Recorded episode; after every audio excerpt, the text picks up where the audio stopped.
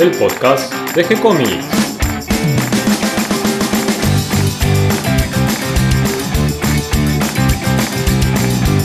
Muy bienvenidos a un nuevo episodio de G-Comics, el podcast donde hablamos de todas las técnicas necesarias para realizar un cómic, cómo dibujar un manga y todo el conocimiento requerido para dibujar esa historieta que tenemos dando vuelta en la cabeza.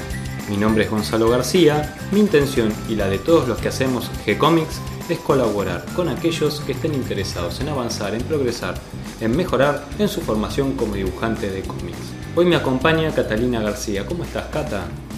Muy bien, acá con muchas ganas de escuchar el podcast del día de hoy, junto a Mario Borkin y a Claudio Díaz. Estuvimos hablando de la magia, los magos en la historieta, y como excusa para hablar de ese tema, eh, elegimos a Mandrake, eh, ese mago famoso pensado por Lee Falk y que en sus primeros tiempos eh, fue dibujado por Phil Davis. Phil Davis no fue el único dibujante y tampoco Lee Falk el único guionista. Lee Falk también fue guionista del Fantasma, así que tenemos incluso alguna frase dando vuelta entre nosotros como esto no lo arregla ni Mandrake. Pero antes de que vayamos a la charla, eh, contame, sé que estuviste haciendo algunos arreglos en el sitio de gcomics.online.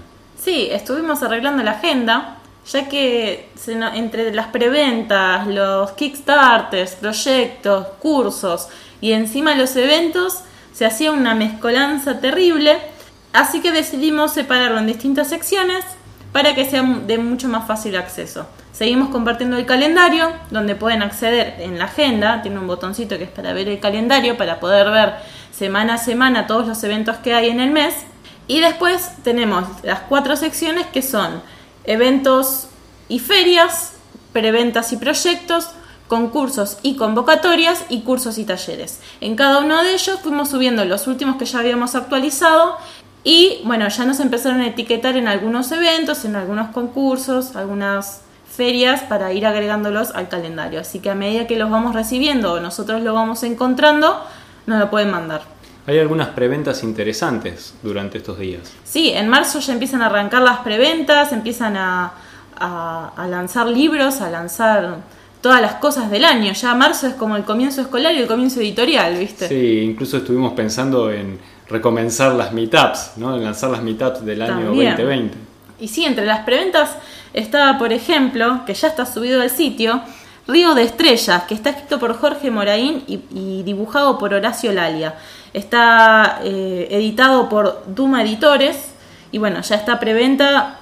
No recuerdo cuánto tiempo es, pero lo pueden entrar a ver al sitio, tienen el botón de compra y ver cómo adquirir el libro una vez que haya cerrado la preventa.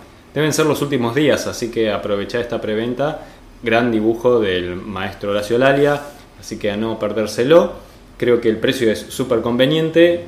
También está la preventa Bárbara de Barreiro y Sanoto. Sí, que lo anunciaron el día viernes y es el primer tomo de un total de dos tomos donde está completo todo la obra de Bárbara editado por comic.ar. Mm, parece una muy linda edición, todavía no tuve la suerte de tenerla en las manos. Voy a aprovechar el precio de la preventa, siempre es una buena oportunidad para adquirir esos libros que, siempre nos gustaron, sobre todo en este caso de, reediciones de, de libros que seguramente eh, o ya son un clásico o van a ser un clásico. Sí, y además tienen más de 250 páginas para leer.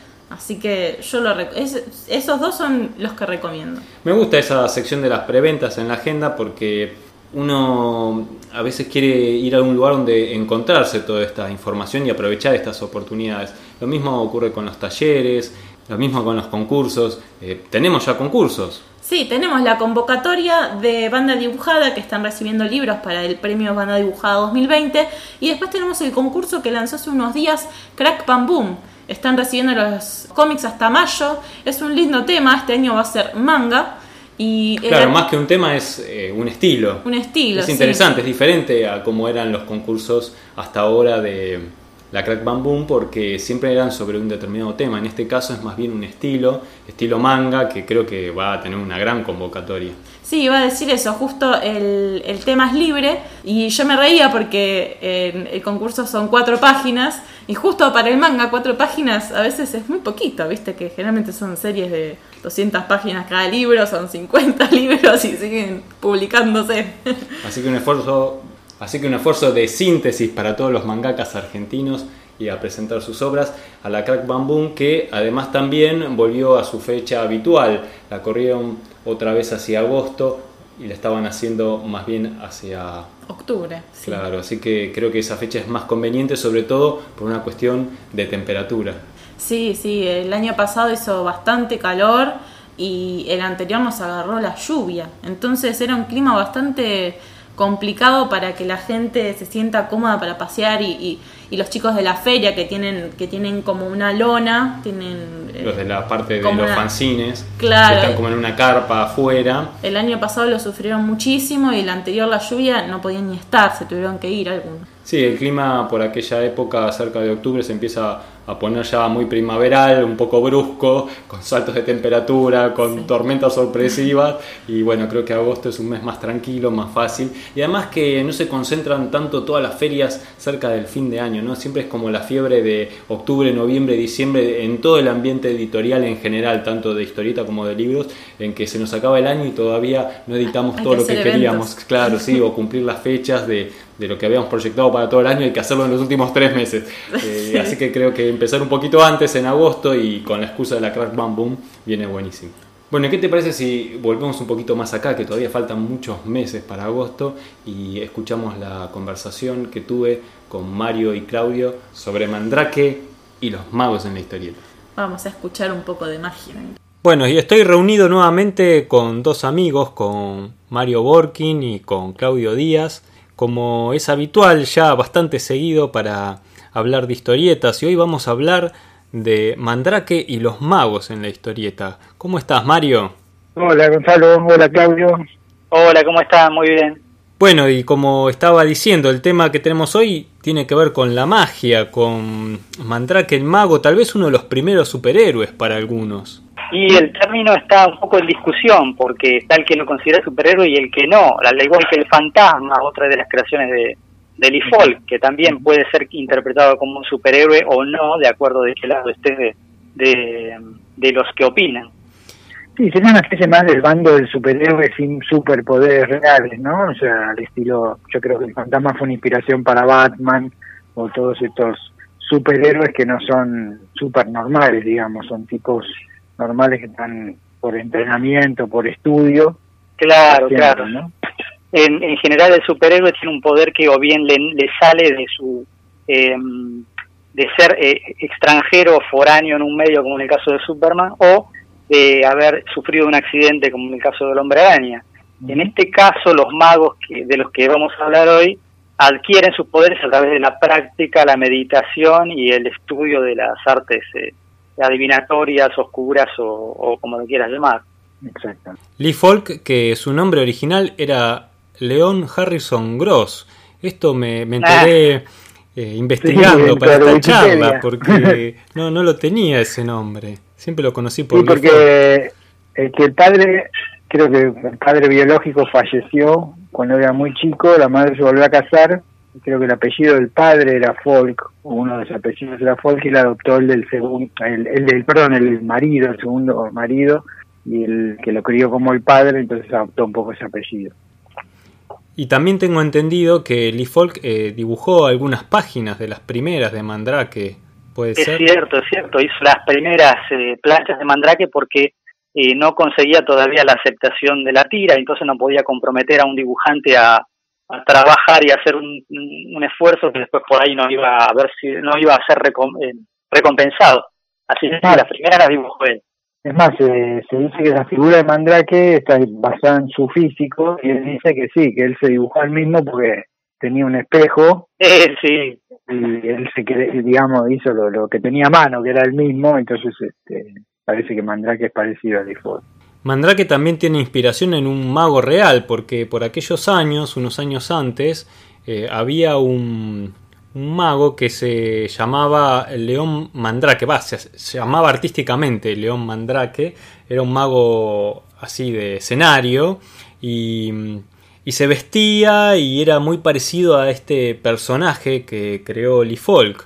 Eh, incluso él, posteriormente, el, personaje real, digamos, eh, se mimetizó con el personaje de la tira. Pasó a llamarse solo Mandrake y, tiene otra anécdota interesante, es que su compañera de su esposa y compañera de escenario se llamaba Narda, igual que el personaje en, la historieta, sí. Sí, sí, lo había leído ese, ese tema, tenía entendido que eran amigos Lee Folk y este mago, eh, y que mm, eh, lo curioso es que como eh, que en el cómic aparece después y el personaje en los escenarios apareció antes, uno diría, bueno, ¿por qué no le hizo juicio? eh, el, el, mago del escenario a Lee Folk. Y todo apunta a que Lee Folk colaboró en la creación del personaje, por lo tanto eh, fue como una creación compartida. Uno le sacaba el rédito en el escenario, en vivo, y el otro lo hacía en las tiras diarias. Y hablamos que tal vez las primeras páginas las estuvo dibujando Lee Folk, pero el dibujante con el que con el que se presenta oficialmente la tira y se comienza a publicar es Phil Davis. Sí, exactamente, un, maestro, un genio del dibujo, em, que empieza a trabajar en Mandrake y al principio no se nota tanto la habilidad que tiene, que va a desarrollar después, parece bastante modesto como dibujante, si bien empieza a hacer rayitas y tramas y, escenarios, y es en las páginas dominicales donde va a destacar y va a realizar eh, historias memorables como Mandrake en el circo, brillante historieta, unas ilustraciones impresionantes, o eh, Mandrake en el país de los faquires, eh, o por ejemplo Mandrake en la dimensión X, una de las primeras historietas en las cuales aparecen dibujados robots eh, en las tiras diarias, en las tiras dominicales. Porque hay que aclarar que Mandrake nació en, los diarios, entonces una tira diaria, digamos, que, no, tampoco tenían mucho para explayarse, como vos decís, en las páginas dominicales, ahí donde el, artista podía jugar un poco más. Claro, claro, exactamente. Y se comienza a publicar en el año 34 y Phil Davis dibuja la tira hasta que fallece en el año 1964, o sea, 30 años dibujando Mandrake. Sí, sí, sí, con, con varios estilos. Al principio así modesto, eh, tanteando a ver lo que puede hacer el personaje, después durante 5 o 6 años más eh, explotando como dibujante y realizando unas historietas magníficas como las que mencioné antes. Y después, bueno, le toca ir a la Segunda Guerra Mundial y se interrumpe un poco el desarrollo visual del personaje. Las aventuras empiezan a transcurrir en lugares conocidos como eh, urbanos, eh, por ejemplo en la ciudad de Nueva York, no en lugares exóticos porque la que está dibujando en ese momento es la mujer de Phil Davis, ya que Phil Davis le mandaba los bocetos, los borradores del frente y y ella los tenía que pasar a tinta en la casa y entregar a los diarios. Entonces como que el personaje en esta tercera época de Phil Davis pasa a ser eh, más estático y es muy común que se repitan los, los cuadros en los cuales aparecen personajes de, en plano medio o rostros de personajes. Eh, las aventuras pasan a, estar más basadas en el guion y en el descubrimiento de misterios o asesinatos o robos que en las aventuras exóticas que había tenido lugar anteriormente. Y como comentabas vos, Mario, eh, el personaje de Mandrake eh, no solo hace gala de, uso de la magia, tiene la, el poder de hipnotizar, de levitación y varios poderes más que va utilizando en sus historias, pero lucha contra toda clase de personajes, ¿no? Como seres de otras dimensiones, extraterrestres. exacto. Hay que, hay que aclarar que él digamos, la figura de Mandrake es la de un mago de circo, de un ilusionista, ¿no? Un hechicero al estilo Merlín o Gandas, ¿no? Más bien... No, no, nada que ver. Un, y aparte se viste como se vestían los magos de esa época, ¿no? Ese estilo de, circo, de, comedia. Eh, y como vos decís, no tiene poderes tremendamente, o sea, usa mucho, eh, como vos decís, el hipnotismo, o sea, es más la sugestión que genera. Exacto, sí los que jugaron Dungeon and Dragons primera edición saben la diferencia entre un ilusionista y un Magic User, un hechicero. O sea, el ilusionista juega con la mente de los enemigos, que es lo que hace Mandrake un poco. Y es cierto que después va evolucionando porque sus aventuras se van haciendo cada vez más complejas. Eh, pero inicialmente ese es un mago, digamos, más tradicional a, la magia que nosotros conocemos, que por supuesto, como bien dijiste, Claudio estudió en el Tíbet, siempre el Tíbet era un, lugar muy, muy importante donde, donde se, digamos, la magia blanca, por así decirlo, tenía su origen. Es, es cierto, sí. Eh, es, eh, es presentado como un mago de escenario que viene a resolver un misterio en la primera aventura eh, y aparece, creo que en la tira número 17 recién, porque hacen todo una, un planteamiento misterioso para generar más expectativa por el personaje. Primero aparece Lotar, el, sirviente, el sirviente negro africano, eh, que, que, genera más misterio hasta que aparece realmente Mandrake. Eh, Lotar o Lotario, como lo tradujeron a veces en castellano, aparece al principio en las primeras tiras como si fuera el esclavo gigante de Mandrake un concepto que después, a los pocos años, eh, es revertido a eh, un príncipe de una tribu del África Negra que, eh, agradecido por lo que Mandrake había hecho para liberarlos en una aventura, lo sigue para conocer el mundo y para servirlo en agradecimiento por lo que había hecho por ellos. Una aventura que además aparecía mencionada muchas veces en otras aventuras cuando se preguntaban ¿y de dónde viene Lotar? Y Mandrake contaba esto así en un globito, y yo siempre pensé que era una aventura que no existía, que era una, un origen que se contaba en forma de globito y nada más. Pero con el tiempo conseguí una revista en italiano en la cual aparece la historieta dibujada por Phil Davis, en la cual mencionan eh, y dibujan el origen de Lotar. Así que e-, era cierto nomás, ese era el origen del personaje. También hay que señalar que el personaje hablaba en un inglés muy, muy a lo tarzanesco al principio, y que después, ya llegado los años 60, empezó a hablar un perfecto inglés perdió su, ¿cómo es que se llama el gorrito este? Eh, ah, el fez. Sí, el fez, un fez turco. Eh, sí, sí, tenía un fez turco y una y una media remera de leopardo, que era una piel de leopardo, que después se transformó realmente en una remera, en una t-shirt de, de leopardo, estampada con leopardo. Y, usaban mucho los, los hombres fuertes del circo, ¿no? Que tenían esas cosas. claro, exactamente. Al principio era eso, el, el, hombre fuerte del circo que acompañaba a Mandrake.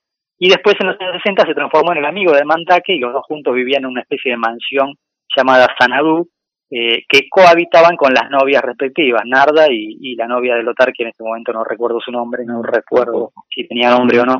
Sí, tenía un nombre africano, pero yo tampoco. Karma, Karma, ahí está. Me acordé porque Karma también es un personaje de Calimán, del cual vamos a hablar después. Karma. Mm. Así que bueno, sí, esto es básicamente Mandrake y su amigo su primero sirviente y luego amigo que viven aventuras por todo el mundo al principio. Después en Nueva York hay una aventura muy curiosa que a mí me ha encantado durante los años de la guerra, que está dibujada así de esta manera muy estática porque lo pasaba a tinta a la mujer del dibujante, eh, pero que el guion es fascinante porque habla de las New Fakes, mucho antes de que las conociéramos, las New Fakes. Durante la Segunda Guerra Mundial en Estados Unidos aparentemente había gente que hablaba mal de, la, de, la, de, participar en la guerra y bien de los alemanes, ¿no? Parece que era algo real eso. Y esos rumores llegaban a los diarios y eh, el gobierno eh, norteamericano trataba de, apagarlo, de, que no se hablara de esa manera.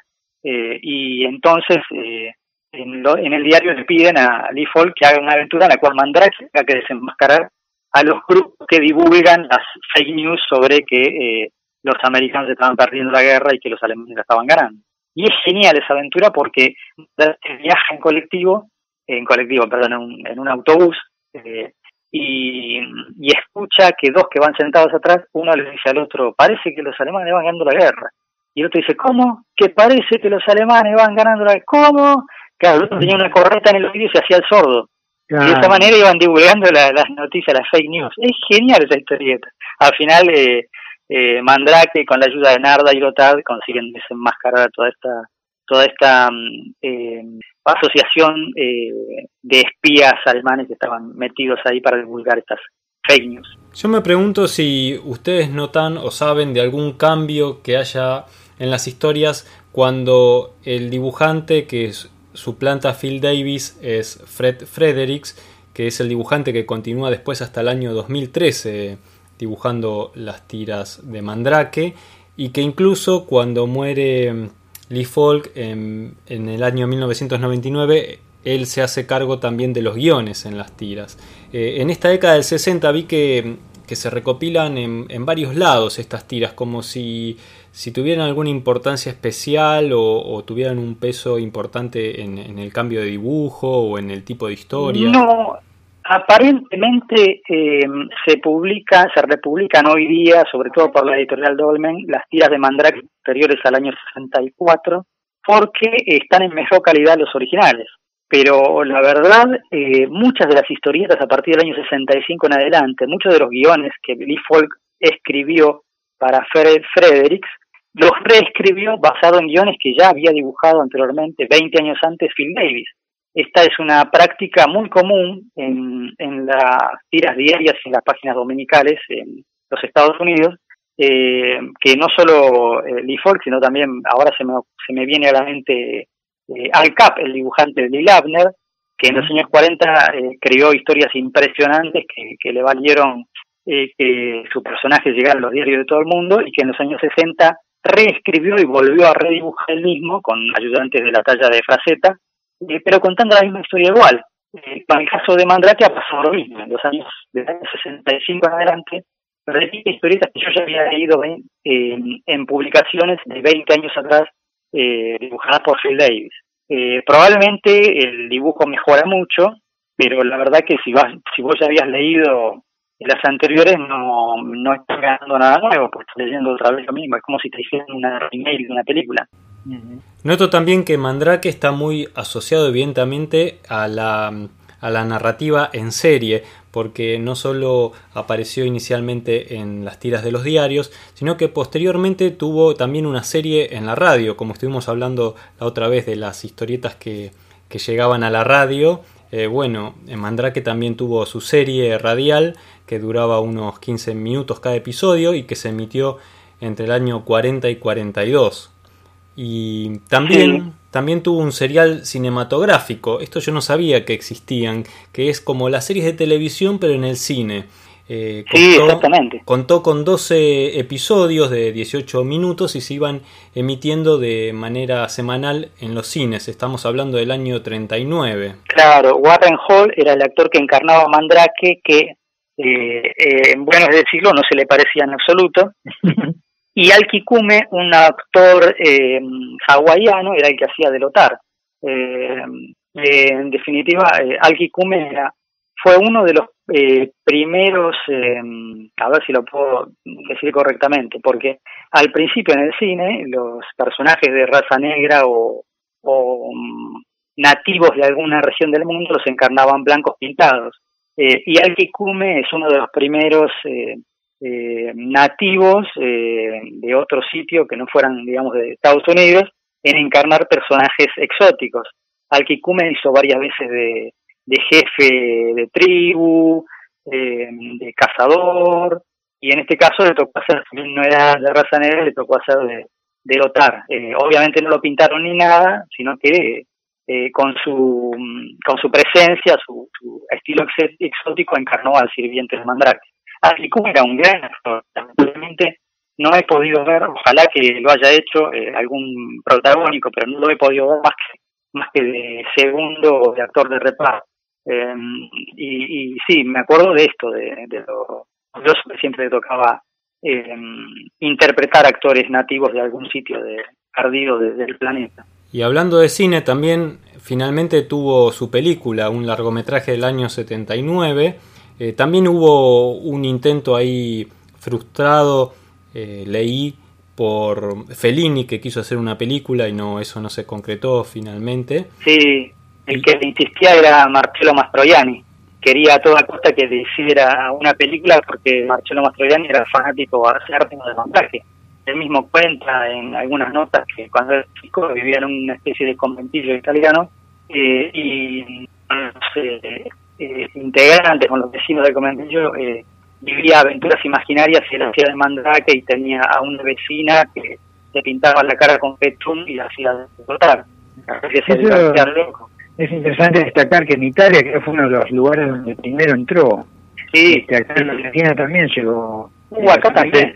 Se, difundió muy rápido en todo el mundo y, y Mandrake es uno de los, digamos, personajes de historieta más reconocidos. Es tan conocido que hay gente, me ha pasado, que no sabe que es un personaje de historieta, por ejemplo.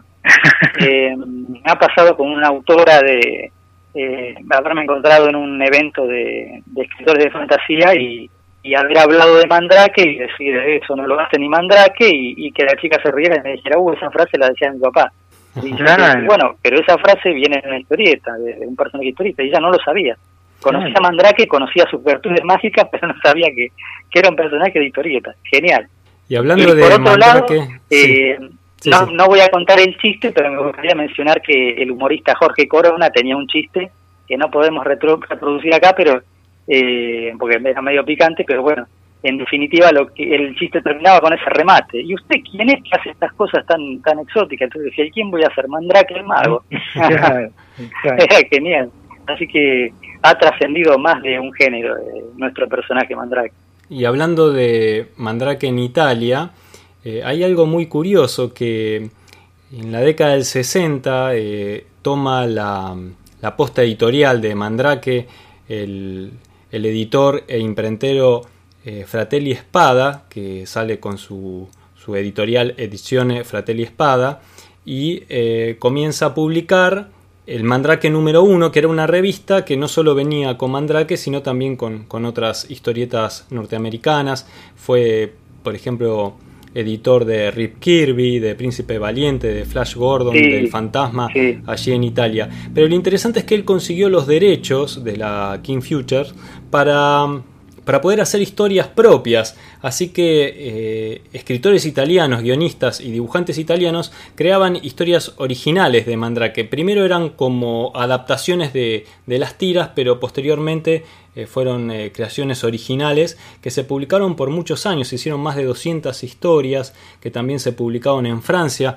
Algunas se publicaron en Estados Unidos, en España, en México, en Chile. y algunos de estos dibujantes porque ninguno firmaba, eh, fueron Mirabella, Stizza mm. y Angelo Todaro. Em, así que bueno, eh, me pareció muy interesante que, tomando un personaje que era de otro lado, eh, los italianos crearon también sus propias historias y versiones de Mandrake el Mago. Sí, tal cual. Eso sucede cuando la demanda de aventuras de personaje es más grande que la oferta. Lo mismo pasó en México con el hombre araña cuando recién llegó, allá en los años 60 como los eh, norteamericanos hacían una historieta por mes del hombre araña, eh, y los eh, mexicanos publicaban creo que la revista quincenal o semanal, necesitaban más aventuras y consiguieron la autorización de los Estados Unidos de Marvel para inventar historietas hechas por mexicanos. Así que incluso el hombre araña se casa con Mary Jane en, en, México mucho antes de lo de que sucediera en Estados Unidos porque fue una de las aventuras que inventaron los mexicanos. También de Mandrake hubo una película turca que, no fue autorizada. Los turcos tienen varias películas muy bizarras, ¿no? De superhéroes, de las cuales nunca pidieron permiso para hacerlas. Eso, eso da para otro post más adelante. Genial. Y, y, finalmente, antes de que pasemos a, los otros magos de la historieta que, vamos a recordar hoy, eh, hubo una controversia eh, hace ya muchos años, eh, una de las primeras distribuciones Linux muy famosas, estoy hablando de, software, de sistemas operativos, se llamaba Mandrake, Mandrake Soft, y tuvo mm. un, juicio justamente por utilizar el nombre de Mandrake. Este juicio no sé si finalmente se resolvió, puesto que había varios motivos por los cuales se podía llamar Mandrake y que no era referido a Mandrake el personaje. Eh, no, no, es la raíz de la que la raíz de mandrágora, claro. Claro, claro. Sin embargo, hubo un juicio allí en Francia por este motivo. Eh, finalmente la compañía Mandrake, que en su momento fue una distribución de, Linux muy famosa entre, entre los amantes de, de la computación, este, Finalmente fue comprado por una empresa brasileña, brasileña que se llama Conectiva y se terminó llamando Mandriva. Y con eso se terminó de ah. solucionar el problema. Me pareció curioso también este tema de, ya hace muchos años se viene mezclando la historieta con la tecnología. Lo que era interesante es, ¿vos te acordás cómo se llamaba el, reino de donde venía Narda? En un supuesto reino europeo, siempre me llamó, me, sí, Eh, sonaba medio cocaine, ¿viste? Es una cosa, suena medio cocaína, no sé, no es cocaína, pero es una cosa cocaine. Sí, tal cual, era así, sí, tenés razón, cocaine, cocaine. Sí, sí, sí, sí, siempre me llamó la atención si tenía algo que ver o no, pero probablemente. Tenía un hermano eh, que estaba atrapado por las deudas, le debía plata a miles de personas y justo se mete en deudas con con un mafioso que le hace firmar a su nombre el reino, el tesoro del reino y no sé qué. Así es. Sí, y ahí es cuando lo conoce a Mandrake. y Mandrake lo salvó. Sí, claro. Mandrake quién? Como, ya dijo algún presidente uruguayo que eh, aquí en Argentina necesitamos a Mandrake para salir de... Exacto, tenés razón. y había un Mandrake reverso también, que era, el hermano, tenía, tenía un hermano villano, Mandrake, que había estudiado con él allá en el Lamasterio y también eh, tenía los mismos poderes, pero era medio rebelde. Mm. Era, era villano. Bueno, ¿y qué otros magos tenemos de, de la historieta que podemos recordar? A ver si Mario tiene alguno ahí. Yo a mí me encantaba un personaje que, que, que nació en la JSA, ¿no? En, la, Sociedad de la Justicia, que se llamaba el Doctor Destino en castellano, Doctor Fate, que tenía una máscara amarilla muy muy llamativa y un traje azul. Yo soy de Boca, probablemente por eso me, eh, que tenía así, eh, pero este era mago, no era mago de circo, de feria, era un mago con poderes místicos también, no, no me acuerdo si venía del Tíbet o alguna, no, creo que era egipcio en este caso, ah, la, máscara que usaba era o egipcio babilonio, porque era una deidad de, por ahí, de Medio Oriente, que le confería poderes mágicos y se convertía, era así un superhéroe, ¿no? Porque volaba, tenía invulnerabilidad, era una especie de Superman, de, de, de los viejos eh, superhéroes de la la edad de oro, ¿no?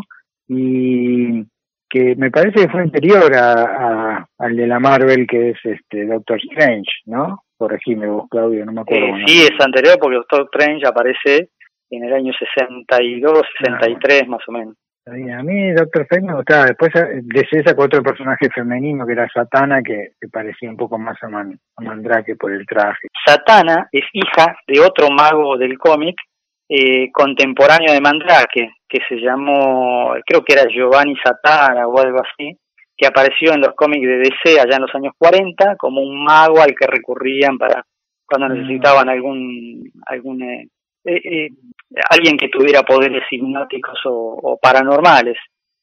cuando ella aparece, cuando aparece el personaje de Satana en el universo DC, lo hace eh, en varias aventuras de varios títulos distintos, o sea, una sola aventura unía varios títulos distintos a modo de crossover en los cuales ella aparecía buscando pistas para dar con el padre, con el famoso padre.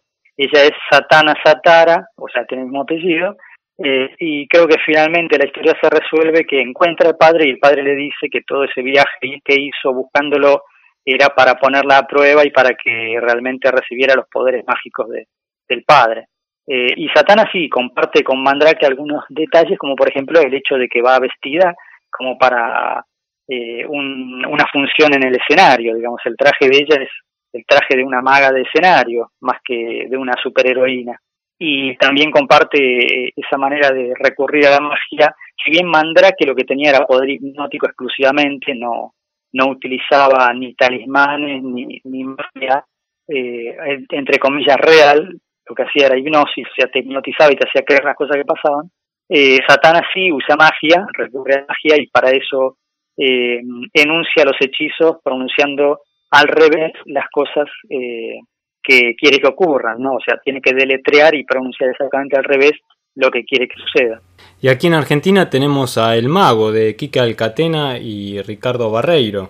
Eh, el Mago que fue una, una historieta que se publicó en la revista Scorpio comenzó en la número 150, fueron seis episodios, y después tuvo una segunda parte de cinco episodios más.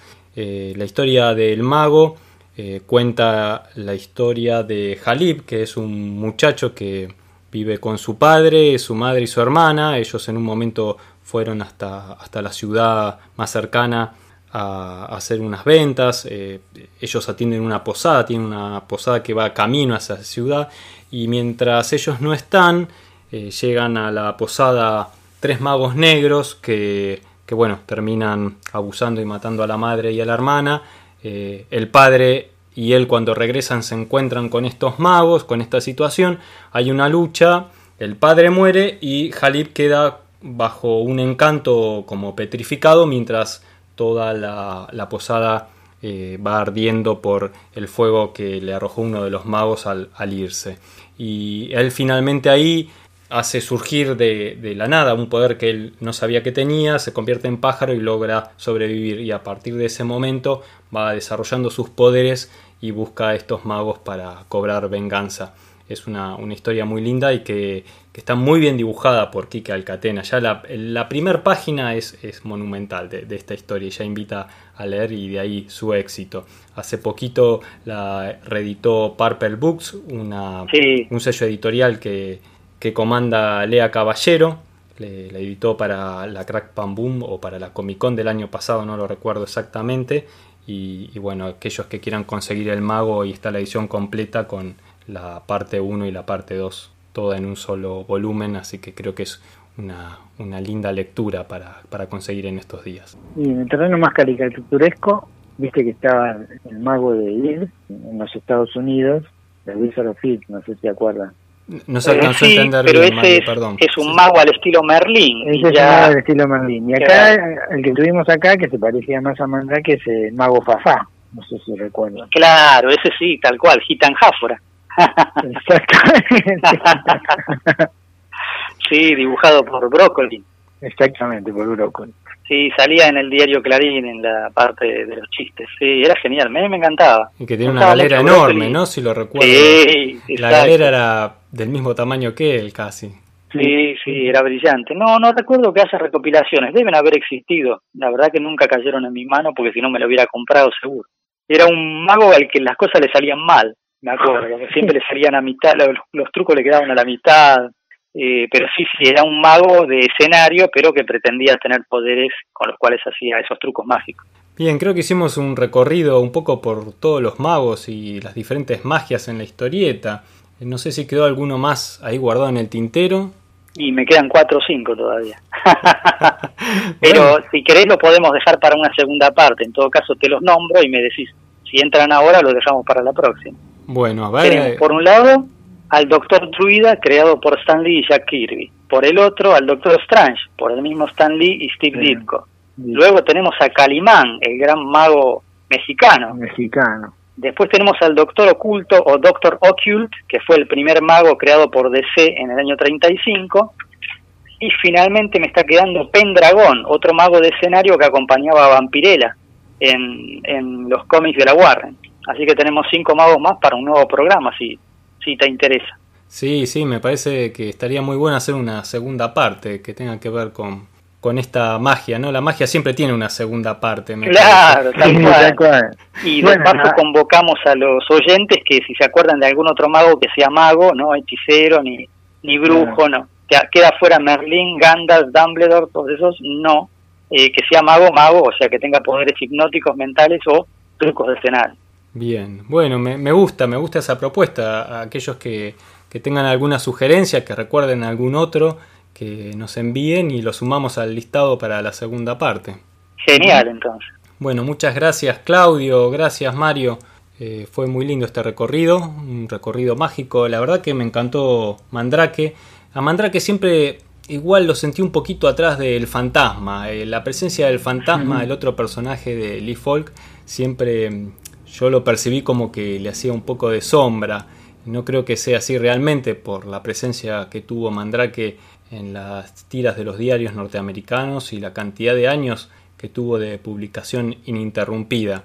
Y acá en la Argentina se publicó muchísimo, se publicó en el Tony Semanal durante más de 20 años y después tuvo su propia publicación por una editorial llamada Impacto durante todos los años 60.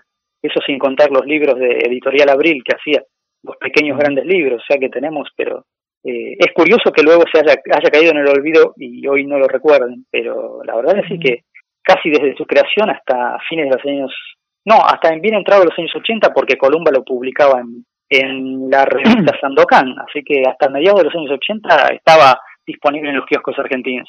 Creo que hicieron una versión televisiva, hicieron una especie de team-up de muchos de estos héroes de, de esa época no sé si acá, pero en México sé casi seguro que justamente el fantasma Jack Flash Gordon, este Mandrake y todo ah, sí, un dibujo animado. claro, un dibujo animado una especie de super legión que luchaban contra el mal, así que ahí lo rescataron. Lo tengo en videocassette, mira. Es complicado verlo ahora, pero lo tengo, sí.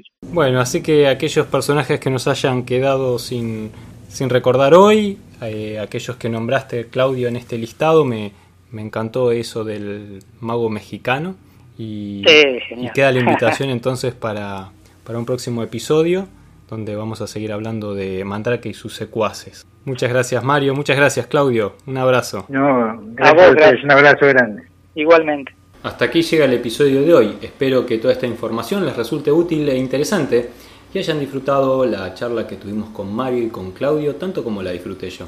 Le damos la bienvenida a todos los que se sumaron al episodio del día de hoy y gracias a los que siempre nos comparten en las redes sociales y ayudan a que cada vez seamos más. Recuerden que pueden escucharnos en iTunes, en Evox, que estamos en Google Podcast y en Spotify, que si les gustó el programa pueden darnos un me gusta, escribirnos una reseña, pueden acercarnos sus sugerencias y propuestas a través del mail o a través de las redes sociales. Estamos en Facebook, en Twitter, en Instagram y en Pinterest. También pueden darse una vuelta por el sitio web de gcomics.online donde van a encontrar historietas, cómics, manga que los artistas comparten generosamente con nosotros. Además también está la sección de agenda de la cual ya les hablamos y tenemos la sección de videos donde hay videos de Diego Arandojo y de César Vidal de Master Comics. También tenemos una sección de relatos donde van a encontrar hermosos cuentos, relatos, historias, novelas escritas y compartidas con todos nosotros y con los dibujos de grandes artistas. Y finalmente tenemos una sección de recursos donde vamos ordenando un poquito todo este material que vamos subiendo semana a semana y donde como algo muy interesante van a encontrar varios libros de dibujo eh, rescatados de los rincones de las bibliotecas y en formato digital. Así que escríbanos que les vamos a responder con alegría y por supuesto continuaremos publicando nuevos, episodios. Muchas gracias Cata y hasta un próximo. Gracias.